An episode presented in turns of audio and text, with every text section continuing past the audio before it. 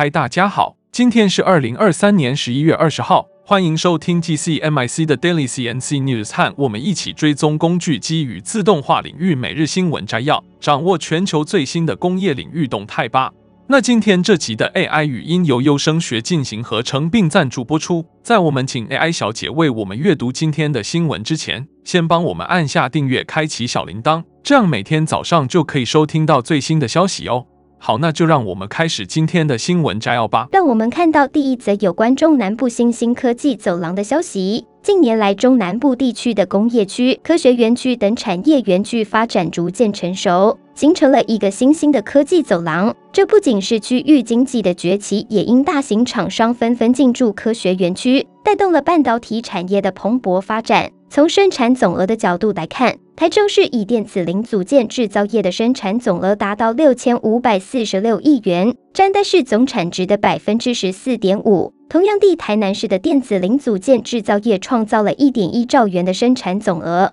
占该市总产值的百分之三十三点九，贡献了该业百分之十六点二的生产总额，仅次于新竹市，位列全国各县市的第二位。此外，中部地区一直是机械产业的重镇，台中市的机械设备制造业生产总额达三千八百六十亿元，位列该市第二位，贡献了该业百分之三十二点六的生产总额，是全台各县市之冠。苗栗县和南投县则以电子零组件制造业为主。分别创造了两千五百二十五亿元和五百九十三亿元的生产总额，占各县市之百分之三十点三和百分之十七点一。在彰化县，金属制品制造业的生产总额达一千六百七十三亿元，占该县总产值的百分之十二点二，位居冠军。而在云林县，由于六轻的带动，只有及煤制品制造业的生产总额达到五千八百六十一亿元，占该县总产值的四成，占全国该业生产总额的百分之四十九点五，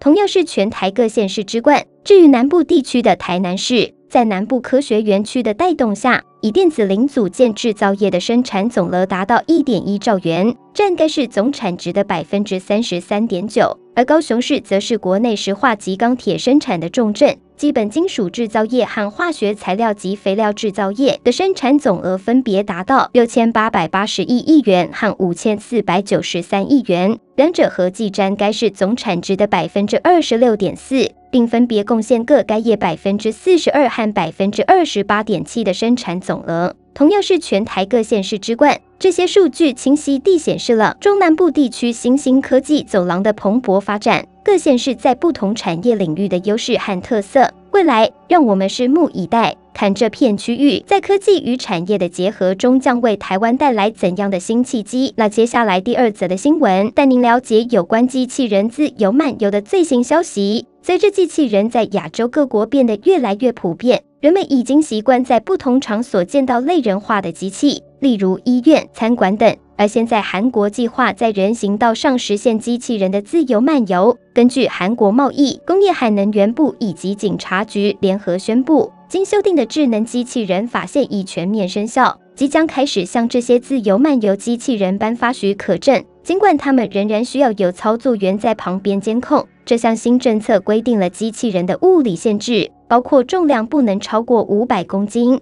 最高速度为十五公里小时。此外，漫游机器人必须通过一系列测试，确保它们能够遵守指定区域、穿越人行横道等标准。只有通过测试的机器人，其操作员才能获得适当的许可证，允许他们进行货物运送，在人行道上自由漫游，并进入韩国允许机器人进入的区域。为了确保公众安全，机器人的操作还需要相应的保险。这不仅使人们感到更加安心，还在发生意外事件时提供了相应的赔偿保障。首尔当局甚至已经是出了一张图像，展示了这个新时代中自由漫游的机器人将是怎样的模样，其中包括送货无人机的概念。而贸易、工业和能源部也正在筹备一份高科技机器人产业愿景和战略，预计将在年底前正式出台，以促进即将到来的户外机器人革命的全新产业的发展。虽然新的智能机器人法已经全面生效，但机器人制造公司还需要等待一段时间，因为政府仍需指定新的监管机构提供安全认证。与此同时，韩国机器人工业协会正积极与私人保险公司合作，共同开发新的保险产品。韩国政府保证，所有准备工作将在短短几周内完成。监管机构的申请将在一个月内开始受理，而相应的保险预计将在十二月上市。这些保险将包括赔偿条款，以应对机器人可能对人或财产造成的损害。让我们拭目以待，期待这一新兴领域的发展，以及机器人在韩国人行道上的自由漫游将为社会带来怎样的变革。接着第三则新闻，带您来关注的是一则关于 Autodesk 最新推出的 Autodesk AI 的消息。Autodesk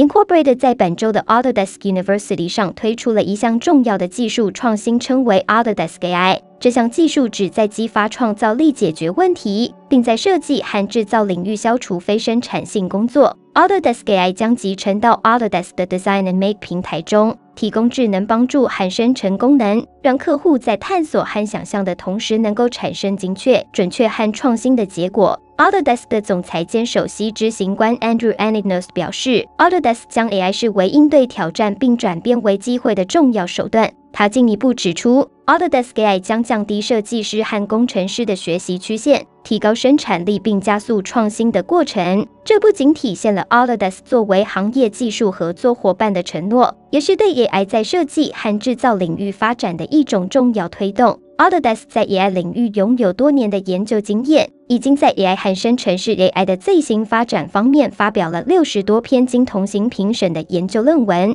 Anagnost 指出，AI 是设计和制造的未来，而 Autodesk 是这场变革的先驱。Autodesk AI 的应用范畴广泛，包括建造新建筑和高速公路、制造产品和智能设备，还包括创作引人入胜的媒体和娱乐。这不仅提高了生产力，还为各行业提供了更具雄心和创造力的工具。根据即将发布的二零二四年 Design and Make AI 专题报告，有百分之七十七的受访公司表示，他们计划在未来三年内增加或大幅增加对 AI 的投资。在受访的领导者中，有百分之六十六同意 AI 在两到三年内将变得不可或缺。Autodesk 的首席技术官 Rajiaras 强调：“我们致力于安全和道德的 AI 实践，提供负责任的 AI 解决方案，满足客户的需求。”他进一步表示，Autodesk AI 将继续在 Autodesk 平台上演进，包括现有产品和行业云，以实现更好的设计和制造方式。现在，Autodesk AI 已经可以应用于整个 Autodesk 产品组合，并且新功能正在不断开发中。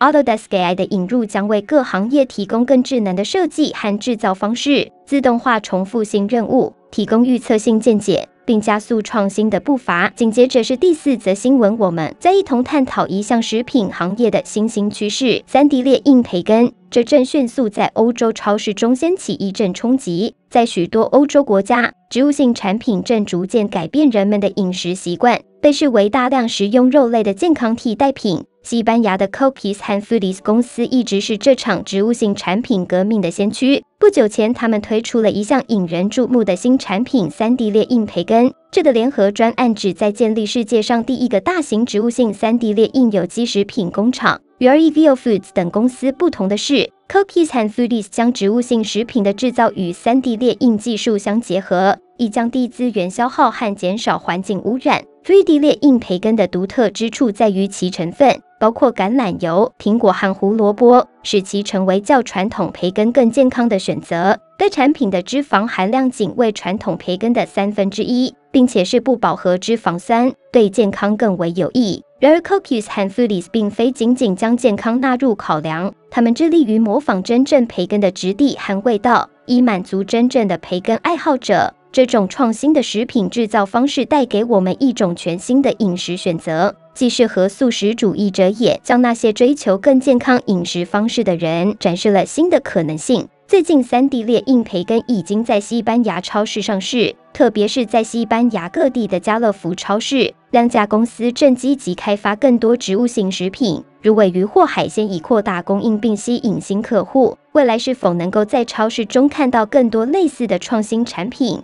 市场是否准备好接受这种变革？让我们拭目以待。也许在您下次度假马略卡岛时，您将有机会亲自品尝这项 3D 列印培根。那最后一则新闻，让我们为您带来一则来自麻省理工学院和人工智慧和基础相互作用研究所 （IIFI） 的最新研究报道。这个突破性的机器人操作框架，在为机器人在不可预测和杂乱环境中的操控能力提供新的解决方案。近日，麻省理工学院和 IIFI 的研究团队提出了一种名为“机器人操作特征场 F3RN” 的框架，以解决机器人在复杂环境中理解和操纵物体的挑战。目前，机器人在执行任务时需要对 3D 几何形状有深入的理解。然而，这种理解通常在 2D 图像特征中受到限制。为了弥合 2D 图像特征和 3D 几何形状之间的差距，研究人员开发了 F3RM 框架。这个框架利用了真六特征场的概念，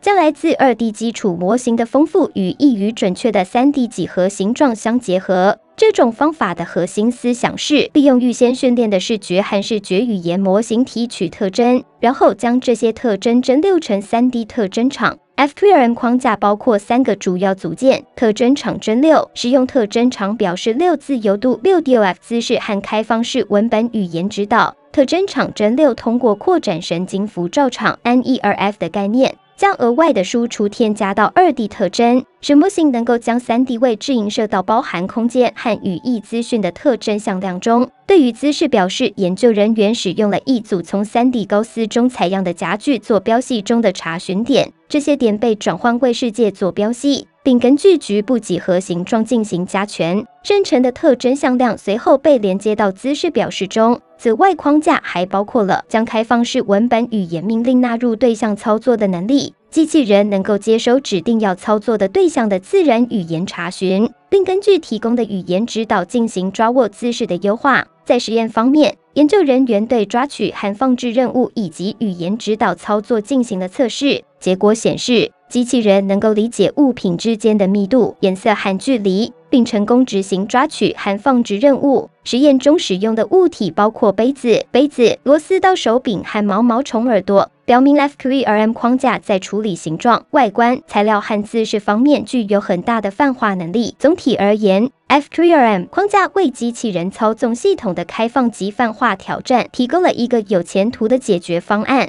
通过将 2D 视觉鲜页与 3D 几何形状相结合，并结合自然语言指导。该框架为机器人在多样化和杂乱的环境中处理复杂任务铺平了道路。尽管还存在一些局限性，例如为每个场景建模所需的时间，但这一研究在推进机器人和自动化领域中具有巨大的潜力。这项研究的成果为机器人技术的发展带来新的可能性，特别是在处理复杂环境和执行多样任务方面。我们期待未来看到这一技术的更多应用。同时，也关注其在实际应用中可能面临的挑战。请继续收听 TCMIC 专业广播，我们将为您带来更多前沿科技的报道。感谢大家收听。以上就是今天早上的 TCMIC Daily CNC News。工业自动化正在不断的发展，还敬请关注我们的节目，我们将持续为您带来最新的科技动态，还有行业资讯。如果你喜欢今天的节目，请给我们一个五星好评或按赞。并在留言中告诉我们，你还想了解哪些其他有趣的新闻呢？祝您有个美好的一天，我们下次再见。